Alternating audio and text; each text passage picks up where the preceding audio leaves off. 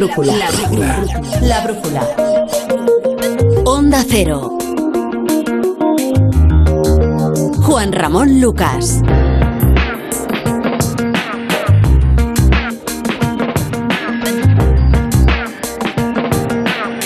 Buenas noches, Juan Ramón. Con relación a las ayudas a alquiler propuestas por el gobierno, ¿qué pasa con los miles de asesores que tiene Moncloa? No hay nadie que le pueda decir al gobierno eso no ha valido para nada, ya lo han experimentado otros países, ¿eh? no hagamos cosas que no valen para nada. Por favor, algún miembro de la brújula que llame a Moncloa y escuche esta noche. Gracias.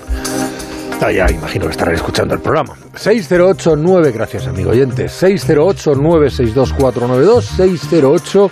608-962-492, el teléfono de la brújula. Su teléfono, ¿eh? Su punto de vista, su crítica, su propuesta. 608-962-492. Nuestro teléfono ya abierto y diario en, en, este, en este martes decimoctavo día del mes de enero de 2022 que mira al norte eh, con el bono joven. Y el primero de nuestros puntos cardinales es ese bono joven que deberán gestionar las autonomías. 250 euros al mes para ayudas de alquiler eh, que afectarían en principio a unas 70.000 personas. En algunos casos, esas ayudas podrían hasta alcanzar los 450 euros. Habrá que esperar entre un mes y medio, dos meses, para poder empezar a solicitar la ayuda. Pedro Pablo González. 70.000 jóvenes espera se beneficien del bono joven, cuyo requisito es tener ingresos que no superen tres veces el IPREN, 24.318,84 euros al año, y paguen un alquiler tope al mes de 600 euros. 300 si es un alquiler de una habitación. Este tope podría ampliarse a 900 y 450 euros respectivamente en zonas tensionadas. Las ayudas, por dos años de duración, son de 250 euros en la vivienda y 50 euros al mes por habitación en alquiler. Ahora hay que convocar a las comunidades autónomas que son las que lo van a controlar para regular esta ayuda que entraría con carácter retroactivo desde el 1 de enero. Lo cierto es que los jóvenes eh, llevan sobre sus espaldas dos crisis, ¿eh? la que tuvo lugar entre 2008 y 2018 y la actual que comenzó en 2020. Hoy un informe de Cáritas confirma que casi un millón y medio de ellos en nuestro país sufre exclusión social grave. Francisco Paniagua. El informe de Caritas refleja que por primera vez desde 2007 en España hay 6 millones de personas que han entrado en pobreza severa. Capítulo especial para los jóvenes. Un 15% están ya en exclusión social severa y estos son 5 puntos más que antes del inicio de la pandemia. Es un informe que habla de que se ha duplicado el número de personas que viven en hogares insalubres y hacinados y en el que se ha doblado también el número de hogares donde no entra ni un euro en todo el mes. Hoy ha bajado por primera vez desde el 2 de noviembre pasado la incidencia de contagios de coronavirus. Todavía no sabemos si es el cambio de tendencia que esperábamos o un simple espejismo. Mercedes Pascua. Hacía tres meses que no bajaba la incidencia acumulada 90 puntos en un solo día, la que corresponde a los 14 días por cada 100.000 habitantes. Ahora mismo estamos en 3.306 casos. La incidencia a siete días ha bajado 135 puntos en 24 horas. Se han producido en las últimas 24 horas más de 94.000 contagios COVID y los fallecidos ascienden a 284. Los hospitales tienen ahora mismo 18.918 enfermos COVID, 97 más que ayer, y las UCIs bajan muy lentamente. Están al 23,7% de ocupación media en España. Y seguimos pendientes de la delicada situación en la frontera entre Rusia y Ucrania. El secretario de Estado norteamericano viaja mañana a ese país, a Ucrania, después de haberse entrevistado hoy con el ministro de Exteriores español en Washington, corresponsal Agustín Alcalá. España se ha alineado con Washington en su apoyo a la soberanía y a la integridad territorial de Ucrania en el conflicto que la enfrenta Rusia. El ministro de Asuntos Exteriores, José Manuel Álvarez, ha estado en el Departamento de Estado para entrevistarse con Anthony Blinken, el jefe de la diplomacia norteamericana, con el que ha preparado la próxima cumbre de la OTAN de finales de junio en Madrid, a la que acudirá casi con toda seguridad Joe Biden.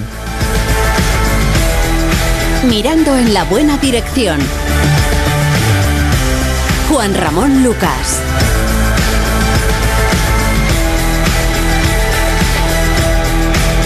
La brújula.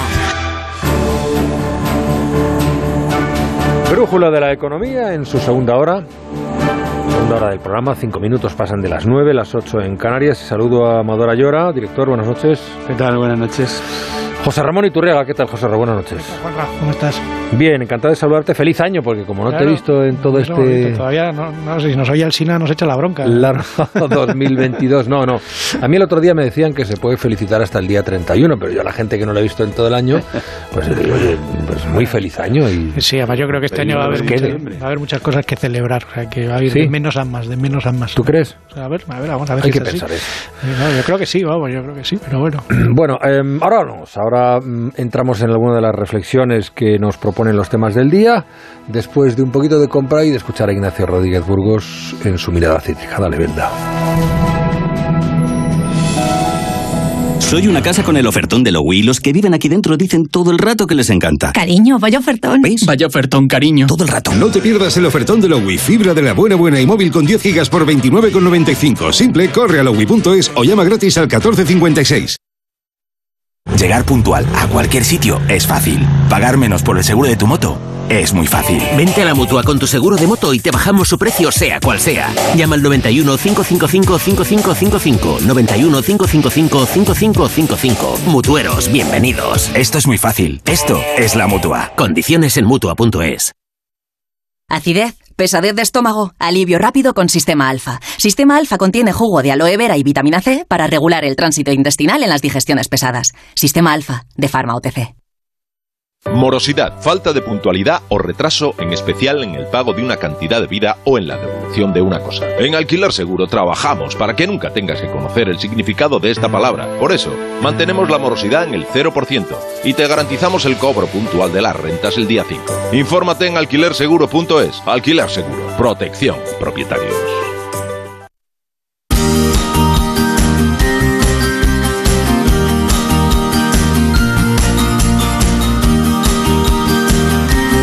¿Quién no ha hecho ejercicio y dieta alguna vez para perder peso? Sin embargo, no todo el mundo consigue por sus propios medios alcanzar un peso saludable para disfrutar con calidad de vida. El sobrepeso y la obesidad son dos enfermedades que deben ser tratadas por especialistas en endocrinología y nutrición. Son ellos quienes tienen las herramientas necesarias. El movimiento más grande que yo nos anima a hablar de sobrepeso y obesidad con respeto y empatía. Entra en www.másgrandeque.es e infórmate. La brújula. Juan Ramón Lucas.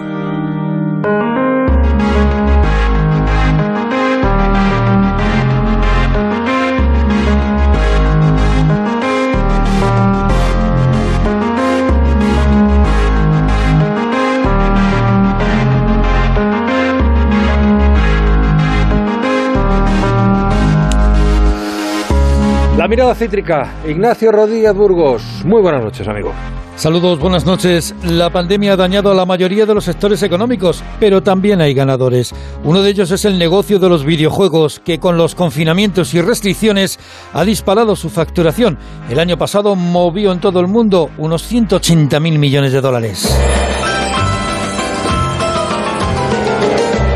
Hoy los videojuegos son noticia porque Microsoft protagoniza la mayor compra del sector.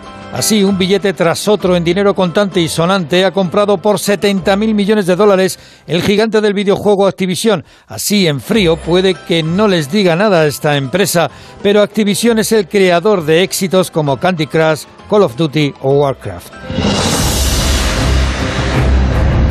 Microsoft, la empresa fundada por Bill Gates, se convierte así en la tercera compañía más grande del mundo del videojuego, solo por detrás de la china Tencent y la japonesa Sony. Y para que nos hagamos una idea, el mundo del videojuego mueve desde hace años más dinero que Hollywood y la valoración de Activision la coloca al mismo nivel de capitalización bursátil de empresas como Santander, Iberdrola o Inditex, la matriz de Zara.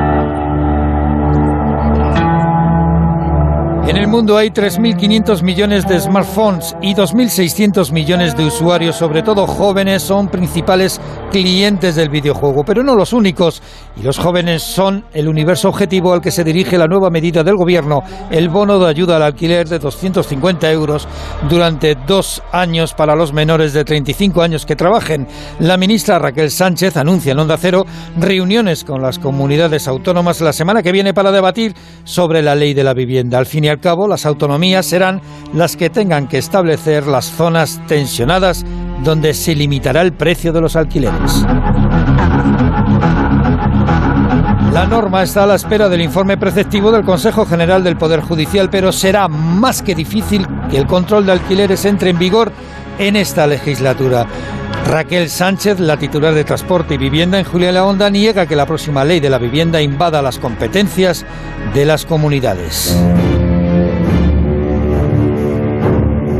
Lo que sigue subiendo sin parar es el petróleo. La geopolítica golpea como un martillo neumático. A pesar de que se modera el coste de la electricidad, se mantiene de largo por encima de los 200 euros. El butano se encarece un 5% a niveles de hace siete años. Y el barril de petróleo está en los 90 dólares, como en 2014.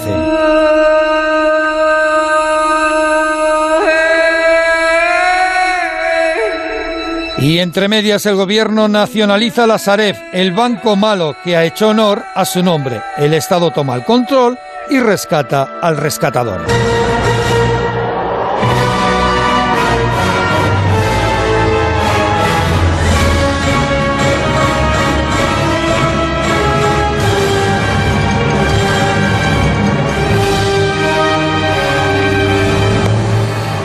Ahora hablaremos del Banco Malo, de la que, como decía Ignacio, ha hecho honor a su nombre.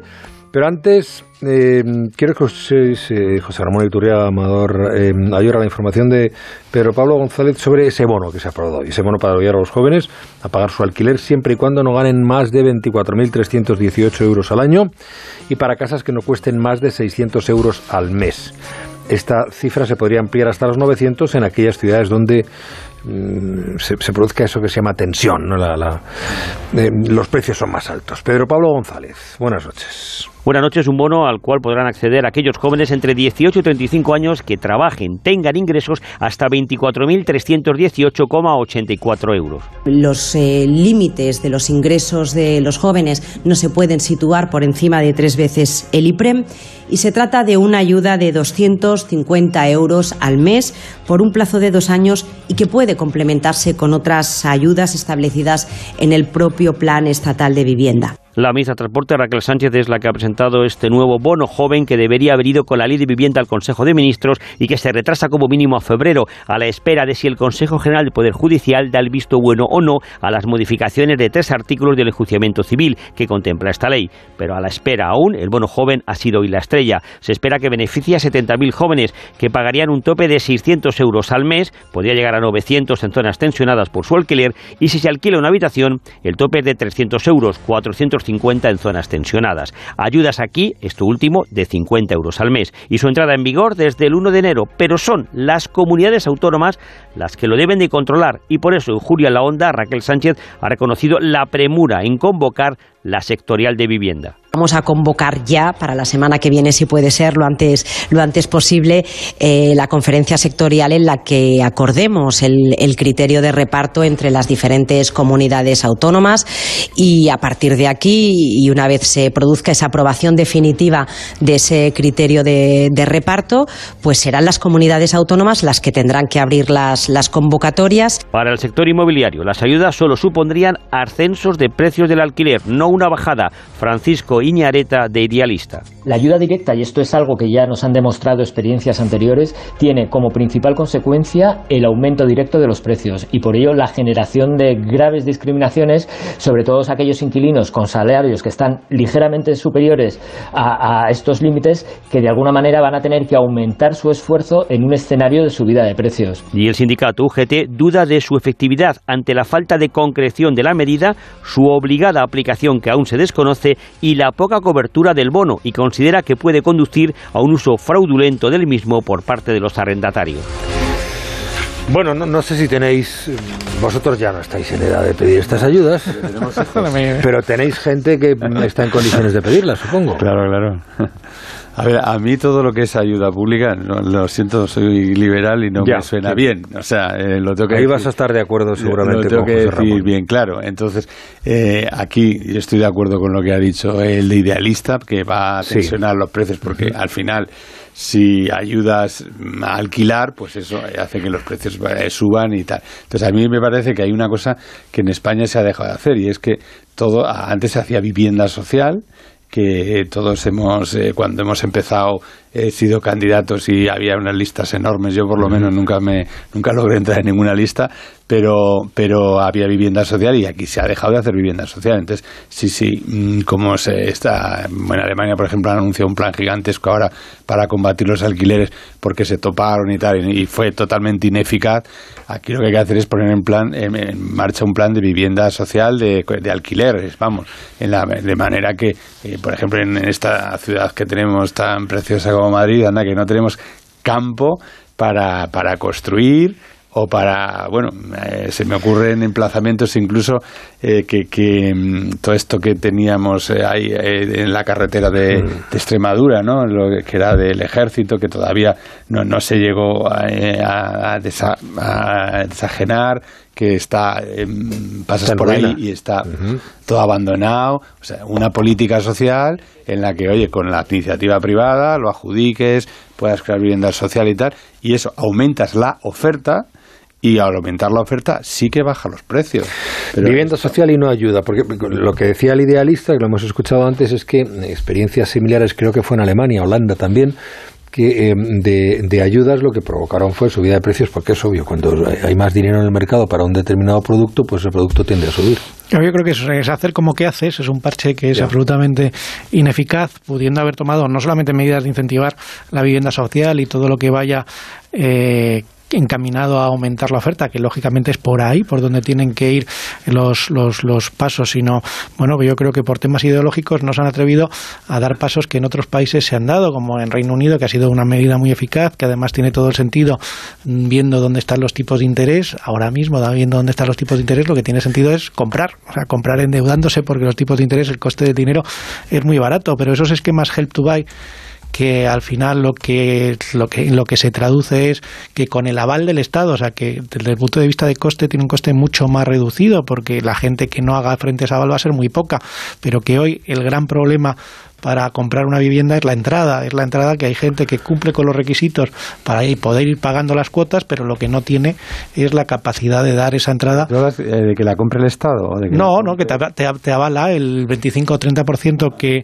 de la entrada que tú no puedes obtener, te lo avala. aquí lo... está pidiendo el sector inmobiliario eso, pero no... Claro, eso tiene muchísimo sentido y desde el punto de vista ideológico... En Alemania, por ejemplo, eh, lo que está haciendo el ayuntamiento es comprando viviendas eh, y para luego ponerlas en alquiler. Bueno, pero que, pero que esas medidas. Eh, pero aquí, aquí fíjate lo que han hecho en Baleares. En vez de comprarlas, han expropiado porque no, ya pero bueno pero que eso son eso es matar matar moscas a cañonazos porque cuántas habrán expropiado habrán eso consigues dar un titular consigues que hablemos de la que hablen se hable de la noticia un día pero tú realmente y en los sitios donde realmente ha funcionado lo que para claro todo lo que sea ayudar compra de vivienda, como en cierta medida está estigmatizado porque se relaciona con, con, la crisis anterior, que bueno, como vino de la mano de un boom muy importante del sector inmobiliario, pero ahora mismo y además viendo cómo funcionan de bien, o sea que ya están rodados los avales del ICO, o sea que el ICO podría ser un gran avalista para todo esto y darías entrada a mucho comprador que hoy el único problema que tiene es no poder dar esa entrada, o sea, el único inconveniente. el, ICO ha hecho eso con las empresas, con las pymes y los autónomos. Exacto. Entonces, pero no, se han atrevido a dar esto, que como decías tú muy bien, Amador, es algo que vienen pidiendo las y los bancos, vienen pidiendo a los bancos y las empresas desde hace tiempo por, por, por, por un tema ideológico, o sea, profundamente ideológico. Entonces, esto, ya han acabado con esto, que es una, engañifa que no lleva a ningún lado, o sea, que no va a tener ninguna repercusión. ¿La nueva ley de vivienda puede cambiar esta situación? a peor. la nueva ley de vivienda lo que no es aplicable. la nueva ley de vivienda es ilegal. Hombre, de momento hay alguna cuestión que pone el, Poder Judicial sobre la mesa, que hasta ahora es que no le gustaba a la mayoría del Consejo el informe que había hecho el ponente. Lo que dice, lo que ha dicho el ponente, que, que bueno, le, ha, le han dado la razón la mayoría de los magistrados, es que es inconstitucional porque las competencias de vivienda, como todos sabemos en este país, están cedidas a las autonomías. Entonces son las autonomías los que tienen que autorizar esos topes y no puede arrogarse el Estado yo esto lo hemos en el Consejo Editorial del Economista, que, nos reunimos los lunes hmm. y que tenemos varios juristas, eh, hoy es martes, ¿no? O sea, ayer varios estuvimos hablando de esto y era unánime la opinión de todos ellos de que eh, vas contra una competencia que es, está descentralizada. La educación y la sanidad son dos eh, competencias que, que, se descentralizaron, que lo hemos visto, o sea, además es que es paradójico. Si en el tema de, del COVID la, habéis visto que Sánchez no toma una medida centralizada porque las competencias son de las autonomías y llega a la vivienda y entonces ahí sí, ahí ahí también son las competencias de las autonomías, pero ahí la quiere mandar, eh, quiere ser él el que ponga el, entonces mm, se lo van a tumbar. Si la aprueban, como ha dicho la ministra, seguramente yo, yo creo que no se atreverán a aprobarla si no la retocan. Hoy ha reiterado aquí con Julián La Onda que van a sacarla adelante pero con retoques. Pero todo eso es lo que se traduce. Porque si no, lo, recurren ante el Constitucional y tardará un año o dos, pero se la tumban. Pero, pero en los sitios donde se ha avanzado algo más en esto, en Barcelona, eh, por temas que como están, eh, están descentralizadas las decisiones, y en Barcelona lo que ha pasado, las consecuencias ya las hemos visto, es que se ha producido el efecto contrario de lo que se pretende. Tú en el momento que le pones limitaciones a los topes, a los precios de los alquileres, a, luego al meter en las nuevas promociones eh, vivienda, en la una promoción, o sea, que son cosas que no tienen sentido, o sea, que desde el punto de vista eh, pues social pueden sonar bien, pero que son absolutamente irrazonables, o sea, irracionales. Entonces, bueno, donde ya se han producido, donde ya se ha aplicado esquemas parecidos, el resultado ha sido pues que hay menos oferta, porque lógicamente los que tienen las viviendas no las ponen en este entorno de inseguridad jurídica, lo que no hacen es ofrecerlas al mercado y ese es el grave problema. Aquí lo que hay que hacer es incentivar la oferta. Y incentivar la oferta es por el otro camino, totalmente. Yo creo que esta es una medida electoral. La sacan en vísperas de que mm, empieza el Ecuador, ya se ha vencido el Ecuador la legislatura y elecciones en Castilla y León, luego en Andalucía, el año que viene ya empieza el roadshow por, por otras autonomías. Eh, entonces es una medida que dices, bueno, doy 200 millones este año y 200 millones el que viene, que ya te estás aproximando al final de la legislatura y, el público joven es, es uno de los públicos pues que vota mayoritariamente PSOE, como nos ha pasado a casi todos. Cuando hemos sido jóvenes, eh, solemos ser más, más eh, izquierdistas que cuando vas evolucionando en la vida pero, pero bueno, que, que ellos tienen mucho electorado joven y es un guiño. Y entonces, em, claro, el, hacer un plan de vivienda, desarrollarlo y tal, pues probablemente lleven dos años, ya no llegan a las elecciones, ya eso se ha pasado. Y, el joven no, no se entera, mientras que si le das el dinero en la mano ya mañana y tal, pues, pues lo, lo, nota. Oye, que sepáis eh, que la vicepresidenta del Gobierno, ministra de Trabajo, ha dado positivo en COVID. No. Eh, lo acaba de confirmar ella misma en Twitter. Leo el tuit que ha publicado Yolanda Díaz. Tras realizarme hoy una prueba de dado positivo en COVID-19, me encuentro bien, con síntomas leves. Aplazaré mi agenda pública prevista para los próximos días y seguiré trabajando desde el confinamiento. Cuidaos mucho y es lo que le deseamos nosotros a la vicepresidenta, que se cuide y que se restablezca pronto. Supongo que tendría, no tendría las tres vacunas, ¿no? Eh, por edad. Yo creo, que, se ha vacunado, la tercera se la ha puesto eh, ayer o anteayer pero no le hace el efecto, ¿no? Son 10 días, ¿no? Para que te haga el efecto. Ayer me confirman que se la que se la puso. Ah, se puso ya la tercera. Ayer, ayer se puso la tercera y hoy ha dado positivo. En fin, ya sabes que esto de las vacunas al final sigue siendo un, un misterio. Evitan que, en efecto, eh, aumente el número de, de, muertos, siga creciendo esa incidencia mortal, pero no, no te libran. a mí, a mí lo que me parece, vacuna ni siquiera esto de... Yo cuando lo he visto esta tarde, lo que, positivo. lo que me parecía es que el plazo para aprobar la reforma laboral era 30 de diciembre, ¿no? Eh, sin tramitación, o sea, 30 de, perdón, de, enero, de enero. Y si se, se tiene que hacer 10 días de cuarentena, ella que estaba muy implicada en negociar con, con los partidos pues políticos. Pues negociará como hablamos todos con la como familia. como no lo haga vía pues telemática, vía telemática va, a perder la, un poco la oportunidad. Esa posibilidad la tiene. Esa posibilidad la tiene. 608-962-492, 608-962-492. Hablamos de la Sareb en un momento. Antes escuchamos a algunos oyentes. Pues la ayuda a la vivienda es acojonante, pero el Madrid no encuentras un alquiler de habitación por 300 euros ni de broma. Y un alquiler de un piso tendrá que ser una chabola en un sótano o algo, porque menos de 600 euros tampoco en ningún sitio. No sé dónde vive el gobierno de España, vivirá en otra ciudad.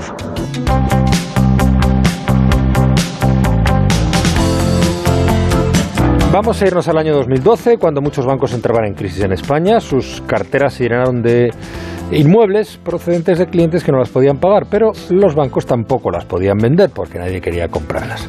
Al final se creó un organismo, la SADEB, la Sociedad de Gestión de Activos Procedentes de Reestructuración Bancaria, que reunió todos esos activos tóxicos. Era el llamado Banco Malo. La idea es que se fueran vendiendo poco a poco los activos, pero eso tampoco ha resultado. Hoy el gobierno ha dado el primer paso para hacerse con el control de esta compañía. Patricia Gijón, buenas noches. Buenas noches. El Estado asume el control de la Sareb, más conocido como el Banco Malo, después de que la Comisión Europea haya obligado a asumir las pérdidas. 30.000 millones de euros de deuda pública en 2020 y un déficit de casi 10.000 millones de euros. La Sareb se creó hace 10 años para absorber los activos problemáticos de la banca, principalmente créditos de la anterior crisis una sociedad participada entre bancos, aseguradoras y el Estado a través del FROB. Ahora, vía Real Decreto, se sienta la normativa para pasar a ser una entidad pública, quitando la limitación de tener menos del 50% de las acciones al Estado. La patronal de las aseguradoras de UNESPA a favor. Su presidenta, Pilar González de Frutos, ve lógico que si el Estado asume el riesgo, también asuma el control.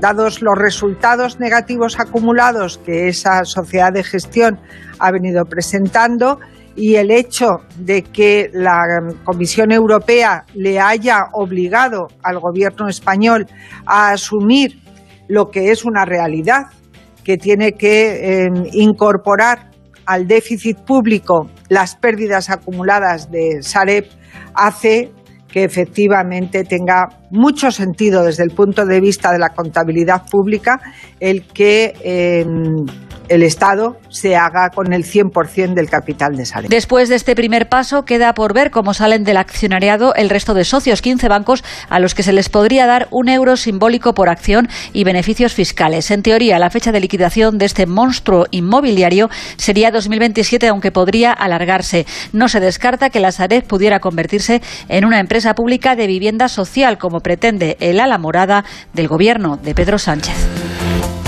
Bueno, eh, la Sareb yo, creo que hay muchas personas que conocen solo de pasado o nunca habían oído hablar de este banco malo. ¿Qué es un banco malo? Un banco que se hace cargo de activos tóxicos con la intención de venderlos y ese sería su negocio. Primero presta un servicio al, al, sector financiero y luego mm, se trata de que tenga rentabilidad, ¿no? Claro, se llama banco malo porque son activos malos. no, porque los gestores sean personas incompetentes. Eso es. Entonces, eh, lo que hace es, la, teoría es buena, bueno, lo aplicó Luis de Guindos, es, es eh, claro, en el momento en el que se produjo eso, que era la crisis de 2008, ¿no? Eh, fueron, fueron unos años posteriores, como todos sabemos, la vivienda estaba muy barata, entonces pues se te la quedas, esperas, la teoría es, esperas a mm. que eh, vuelva a la normalidad, mejore la situación económica y esa vivienda la tendrías que poder vender más cara y por lo tanto recuperar el dinero. ¿Qué ha pasado para que hayamos perdido 30.000 millones y esto no? Bueno, pues ahí, hay dos teorías. Una, que yo creo que las dos son válidas. Una es que eh, al final los bancos eh, intentaron traspasar el precio más alto posible y esto como era una cosa pública y tal y eran las cajas eran públicas el banco también pues los activos se traspasaron unos precios muy altos que luego no se le ha podido sacar la rentabilidad y luego había una gestión muy desastrosa yo conozco muchos casos de inmobiliarias que te decían que, eh, después de optar a un inmueble y de eh, pues que mm, se pasaban meses, no había respuesta, o sea, no, no había agilidad en, la, en las transacciones. Y eso creo que ha retrasado operaciones, ha hecho que, que no funcionara. Y entonces pues al final el resultado es que nos eh, bueno pues ya pagamos el destrozo de las cajas que ya fue ¿Y ahora vamos a pagar este cantidad importante, o sea, Bankia, solo Bankia, ah. fueron 25.000 millones, ¿no? Eh, y esto nos va a costar 30.000, o sea, es otro Bankia, eh, otra caída de Bankia. O sea, yo, yo creo que lo ha explicado muy bien Amador, pero vamos a ver, yo creo que el Banco Malo cumplió su función. O sea, el Banco Malo cumplió su función, que era en su momento, que era pues eh, culminar el rescate de esa parte del sistema financiero que, como ha dicho muy bien Amador, eran las cajas de ahorros, que eran prácticamente solo cajas de ahorros. Eh, o sea, la parte de la banca privada, la gestionada y con accionistas privados, no aparcó ninguno de sus activos en este banco malo porque ninguno de ellos. pero había cajas que las compraban los bancos. Mm, sí, hubo cajas pero, pero... Los bancos actuales, que eran privados, compraban las cajas y antes de comprarlas, la caja vendía el activo. Es decir, que, que, era una operación que de alguna manera beneficiaba al, banco porque se lo daban saneado. lo que beneficiaba era el conjunto, como ha dicho antes Juanra, al conjunto del sistema financiero. Mm. Pero cuando el, hablamos de rescatar el sistema financiero, de lo que estamos hablando es de rescatar a, los depositantes. O sea, no estemos pensando que se está rescatando a los bancarios o a los banqueros. A los, banqueros, a los banqueros no. eso, se está, eso yo creo que siempre hay que enfatizarlo porque el no rescatarlo es muchísimo peor. O sea, el, la teoría de... Aquí los bancos forman parte del 50%. O sea que van, yo he visto unos cálculos que van a perder 1.200 millones. Claro, al banco se les obligó a participar en... en, se les sugirió, porque hubo uno que no entró, ¿recuerdas? Sí, el BBV no entró, pero... El BBV no entró y hubo una bronca bastante gorda con el gobierno y se negó. Normalmente las sugerencias del gobierno se suelen atender, salvo excepciones. Entonces, bueno, pues aquí también han, han apechugado los bancos que no tuvieron o que no aparcaron activos, han apechugado con la parte que les tocó porque era por el bien común, ¿no? Por así decirlo, y desatascar una situación que en sí mismo, si no la desatascas, pues es el que los que salimos perdiendo somos todos, porque aquí la otra alternativa era la que amigos como nuestro, como Carlos Rodríguez Dorado, los liberales de Salón, es pues dejar que el sistema se derrumbe y construir sobre las cenizas. Pero claro, eh, ese escenario Mad Max, que en teoría puede ser mm, mejor porque construyes algo mejor, es impracticable porque básicamente supondría volver a la, a la edad de piedra. Entonces, bueno, es el la dependencia que tenemos todo del sistema financiero. Entonces, bueno, pues yo por eso enfatizar que cumplió con su función, que fue en un momento la mayor crisis financiera de nuestra historia, pues eh, tuvieron que hacer distintos rescates. Uno de ellos fue el Banco Malo, que ha costado más de lo que eh, en un primer momento Luis de Guindos, que ahora estamos viendo que no para. Luis de Guindos dijo cero, ¿eh? Claro, claro, que, que, de lo que Luis de Guindos pensaba que iba a decir, bueno, eso es verdad, pero que en términos absolutos pones el coste del rescate del sistema financiero español en relativo con el coste de rescate, por ejemplo, del sistema financiero irlandés o del sistema financiero islandés o del sistema financiero británico. Eh, no, no, pero en términos sobre PIB, en términos sobre PIB, o sea, el, el, rescate del sistema financiero irlandés fue el 80% del PIB, el islandés mucho más. O sea, que en términos de que estas cosas cuestan, claro. Son países con un PIB más pequeño y que tenían. hombre, pero eso, por, eso, por eso lo mides, lo mides en relativo, o sea, lo mides en relativo con respecto al PIB.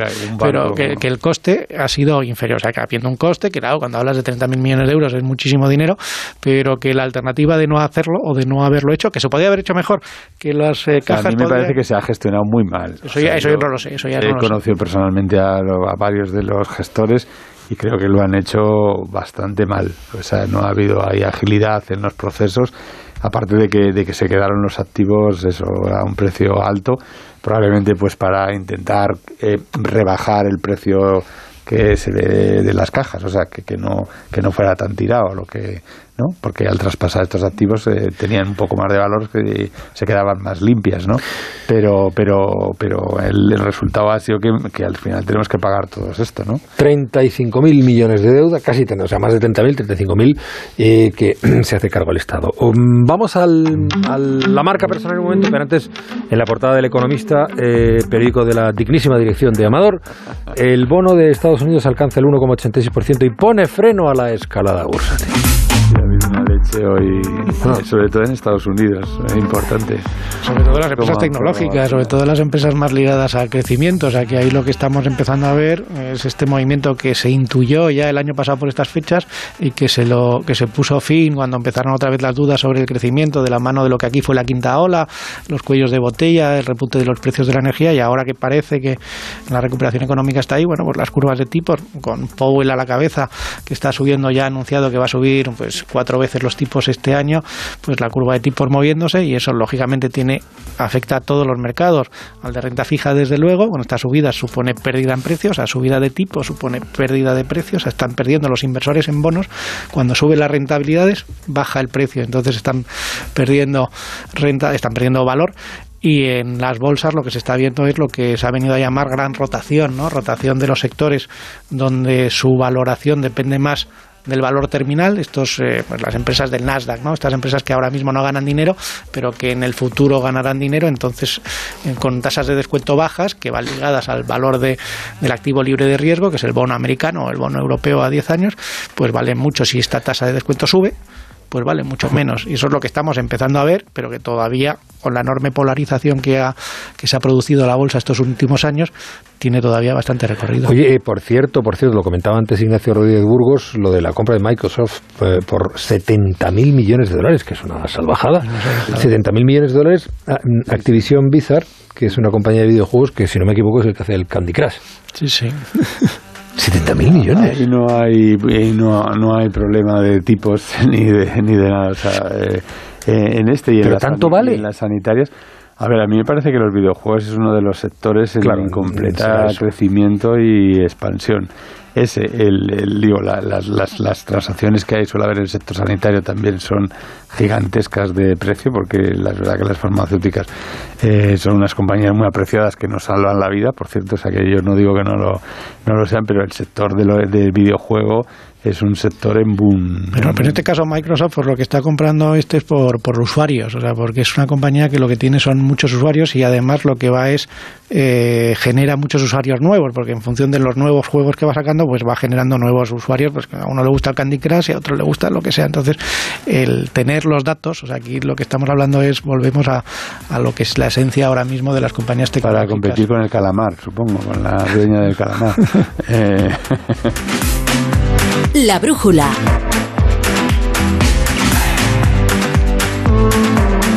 Luis Ramos, ¿qué tal? Muy buenas noches, ¿cómo estás? Muy bien, ya te escucho. Juanra, por aquí encantado de saludarte. Ando con COVID y encerrado en casa, entonces ando un poco depre y, y hoy quería hablarte de eso, de cómo podemos animarnos un poco para los que andamos así un poco encerraicos. y espera, quisiera hablarte espera. de influencers, ¿qué, de influencers, ¿qué te parece? Espera, bien, que estás con COVID. Ando, ando, ando encerrado. ¿Qué, qué- qué te Eh, pero estás Y bien, y te oigo toser ayer, un poco, pero te ayer. encuentras bien. Em, ¿Es leve, es intenso? ¿Cómo es? Leve, leve, pero a mí me ha atacado a la garganta. Fíjate que llevo 3-4 días así ronco y hoy es el primer día, ha coincidido, digo, tengo que estar bien para Juanra. Aquí estoy a base de, de pastillitas de esas que suavizan la garganta y despejan la nariz. Pero estás por allí, por tu, mm, por tu Puebla de residencia, ¿no? Así estoy, por México, por aquí ando. Bueno, pues amigo, a ver, em, algo que nos encante, algo que nos anime o algo que te anime, empezando por ti mismo. Venga, dale. Pues es que es eso, ¿no? Estaba pensando estos días que andamos un poco más depres, muchas personas que andamos ahí encerrados, separados de la familia y todo eso por, la, por las vicisitudes del COVID.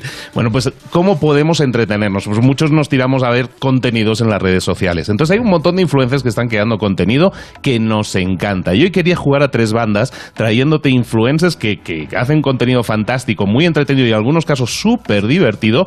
Y ya que hablamos siempre de marca personal, pues hablemos también Vale. de cómo lo están manejando ellos, cómo monetizan y hacen esas cosas. A ver si conozco alguno, porque yo con los influencers me pierdo muchísimo. Bueno, pues si no los conoces alguno, te lo recomiendo mucho, que nos vamos a reír mucho después comentando sus vídeos. Mira, la primera persona con la que, de la que te quiero hablar es, se llama la vecina rubia. Ah, sí, es así. Y se llama así Sí. porque na- no sabemos, no sabemos cómo se Efectivamente, llama, no sabe quién es, ni cómo, ni... Sí, efectivamente, ya sé quién es. No se muestra, Eso no sí, muestra claro. su rostro, simplemente es ese seudónimo, bajo ese seudónimo es con una persona que nunca muestra el rostro en las fotos, nunca dice su nombre y habla en su comunidad de temas sociales, mucho eh, orientado más a, a lo femenino si quieres, pero también habla de moda, decoración, películas, series y, y su- tiene su chat de amigas, sus redes sociales es un chat de amigas en el que comparte consejos y muchos ánimos. Y es impresionante su capacidad de influencia, tiene más de 4 millones de seguidores. Cada vez que menciona un producto, yo que sé, que mejore sus uñas, el producto se agota en todo el país, en toda España. Cada combinación de ropa que se ponga y muestra en las redes se agota. Sus consejos de cuidado femenino los comparte en las revistas más importantes del país. Tiene líneas de ropa, de papelería, de medias, de fundas de móvil. Eh, ha sacado un libro este, este año pasado, 2021, se llama La cuenta atrás para el verano y se ha convertido en uno de los más vendidos del año en todo el país. Decenas y decenas de miles de, de copias. ¿Por qué nos gusta? Pues porque crea contenido edificante, constructivo. Además, es una enamorada de la ortografía y está constantemente aportando y puliendo y, tiene una relación muy activa con la RAE, además. Nos demuestra que poniéndole corazón a las cosas no hace falta ni siquiera mostrar tu cara. Y en cuanto a monetización de su marca, que decíamos también, vamos a analizarlo, pues tiene fuentes de ingreso como los libros, eh, que son superventas, sus propias líneas de productos y contenido también eh, de pago que tienen sus eh, redes sociales. La vecina rubia, esta la conozco. Venga, el siguiente. O la siguiente. Pues no sé si lo conoces, pero es un médico también que vive en Madrid, que es anestesista del Gregorio Marañón, que crea vídeos informativos súper interesantes sobre temas de salud que son de interés para todo. Y como estábamos hablando un poco también de eso, David Callejo, que ha sido nombrado también uno de los influencers del año en España, el doctor David Callejo, lo encontráis como David Callejo 10 en, Instagram, pues habla de en todos sus vídeos de temas que nos interesan. Desde sus temas anestésicos y relacionados con el parto, que es más lo suyo, pero luego nos habla de cuarentenas de COVID, de vacunas, de excesos del alcohol, de, sexo, todos los temas desde un punto de vista médico muy cercano. ¿Por qué nos gusta? Pues porque se enfoca en tomar las dudas y preguntas más frecuentes de su audiencia y crear ese contenido que es de fácil consumo, pero con explicaciones fundamentadas, de ayuda para el que los está consumiendo. Es una persona que tiene criterio, no tiene pose, te lo comenta muy cercano como un amigo. De verdad que vale mucho la pena seguir a, a David. Su marca está subiendo como la espuma. ¿Y cómo monetiza su marca personal? En este caso, David, pues él tiene dos de las seis formas que comentábamos en otro martes pasado. Él utiliza dos bastante, bastante fáciles de, de aplicar cuando eres un influencer con una serie de seguidores. Ha sacado recientemente un libro con Editorial Planeta, por un lado, y también realiza promociones de marcas dentro de sus propios contenidos. Más. Pues te traigo, te traigo dos, bueno, hasta tres si nos da tiempo, personas para que nos riamos un poco, para que nos riamos bastante además. Una, una chica que se llama Ana Brito, Ah, todos son conozco, de aquí claro. de España. ¿eh? Show de Ana Britain. Brito tiene un... Show de Britain, ¿no? Ana Britten. Bueno, se llama Ana Brito y el show de Britain es la, la cuenta que ella tiene. Es una chica que la despiden en el 2020, monta su cuenta de Instagram, comienza a crear vídeos con guiones afiladísimos y una edición muy rápida y analiza pues situaciones de la vida actual. Expone inconsistencias, realidades, mitos, se documenta muy bien y hace grandes vídeos, pero son sobre todo muy divertidos. Si queréis reíros un rato y a gusto y entender cómo funcionan a veces mundos desconocidos, hay vídeos obligatorios incluso. El último que ha hecho que se ha viralizado por todo el país, que habla del mundo de la caza, es espectacular. Pero habla de congelación de óvulos, habla de... Hay uno mítico que sí, cómo, es la vida de los que se van a esquiar a Vaqueira o a Formigal, míticos, de verdad que vale mucho la pena verlos. ¿Por qué nos gusta? Porque se pega un trabajazo de documentación para cada uno de sus vídeos, le ayuda mucho su tribu, pero tiene un humor súper ácido, ataca la yugular de los temas y es divertidísima. Además, eh, Ana está consiguiendo monetizar su marca personal mediante colaboraciones con grandes marcas como Brown o Clinic, por ejemplo. Vale, eh, venga, la última. Bueno, pues déjame hablarte de Mara Jiménez. Mara Jiménez es una actriz de teatro musical, también seleccionada como una de las influencers del año. Su cuenta se llama Croquetamente y es una chica que superó toda una serie de problemas de trastornos de conducta alimentaria y ahora se dedica a luchar contra el estigma existente hacia las personas gordas, a la gordofobia, ¿no? Y es una persona que se define como gorda, sin tapujos y que crea contenidos fantásticos en los que remarca la intolerancia de mucha parte de la sociedad. Entonces crea de ayuda a personas que se sienten culpables por sentirse gordas, aboga por la normalidad en el trato en una sociedad que a lo mejor no lo es tanto. No os podéis perder, tiene una serie de vídeos que se llama Gente Gorda haciendo cosas que son realmente divertidos y hoy valen muchísimo la pena. Nos gusta porque tiene una marca admirable, se preocupa por crear contenido que ayuda a su audiencia porque busca también entretener, que son dos rasgos que la generación de contenidos en una marca personal tiene que tener, crear contenido de valor y entretener haciéndolo. Y si quieres lo dejamos aquí, pero si no, déjame recomendarte rapidísimo a la persona que más me está haciendo reír últimamente, que se llama Daniel Fez y que de verdad que vale muchísimo la pena y te ríes muchísimo con sus vídeos para levantar el ánimo a estos que estamos ahora mismo un poco, un poco aislados, Juan Ramón. Gracias, amigo. Luis Ramos. Un abrazo grande a todos. Cuídate, especialmente ahora. Ahí estoy.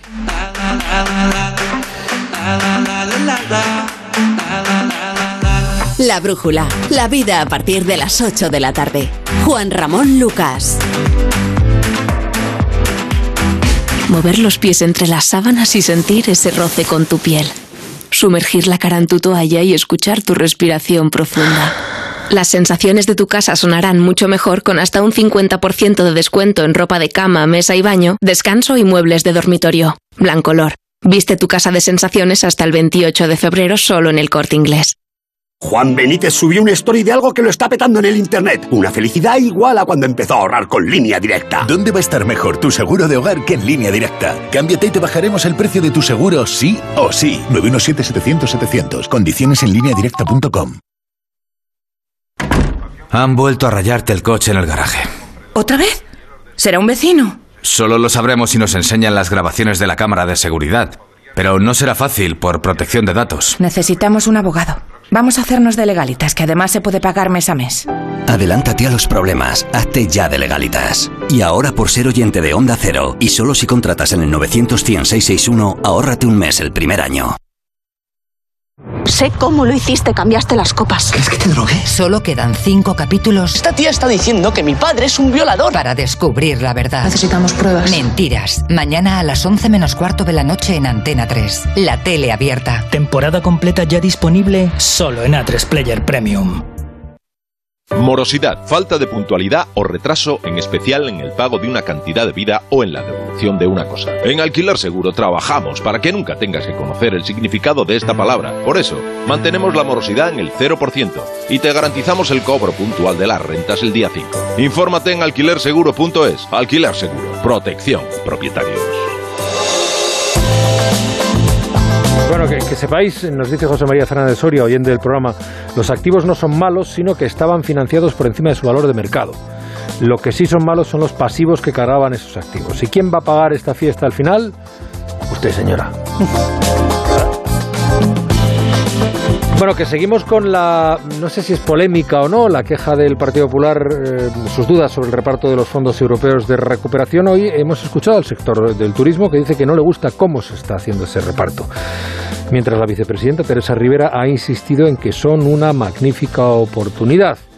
Hemos escuchado este intercambio de puntos de vista en el foro organizado por Excel Tour en la víspera de Fitur. Jessica de Jesús, buenas noches. Buenas noches. La vicepresidenta tercera Teresa Rivera ha querido animar al sector turístico. Confía en que España seguirá siendo líder en oferta y ven los fondos de recuperación la oportunidad perfecta para que el sector turístico genere nuevas propuestas. Y tenemos última variable una oportunidad como nunca probablemente habíamos imaginado. ¿no? Pensemos que el conjunto de estos fondos del Plan de Recuperación, Transformación y Resiliencia son aproximadamente una cantidad equivalente a todos los fondos que ha recibido de las comunidades europeas España desde que nos integramos en el año 86. Es decir, es un volumen de recursos importantísimo para modernizar la estructura económica del país. En la misma línea, la ministra de Industria, Comercio y Turismo, Reyes Maroto, ha vuelto a depositar su confianza en la recuperación del sector turístico para este año y ha querido lanzar un mensaje al líder de la oposición, Pablo Casado, que no haya vuelto a insistir en la arbitrariedad en el reparto de los fondos europeos.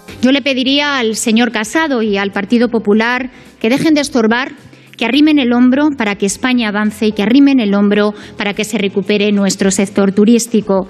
Pero la patronal turística no confía en el compromiso del Gobierno con ellos y ha mostrado su decepción por el reparto que ha hecho con el primer tramo de 615 millones de euros en el sector.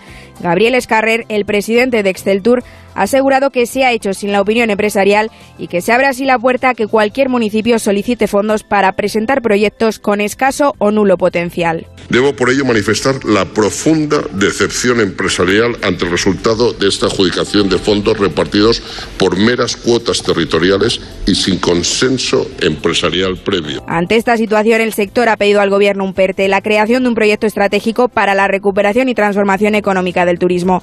Una propuesta que se queda sobre la mesa a tan solo unas horas de empezar Fitur 2022 en IFEMA, una de las ferias turísticas más importantes del mundo. Amador, querías hacer No, alguna no, pues que, que a mí me parece que Escarrer lleva mucha razón que los fondos se están repartiendo a dedo desde Moncloa.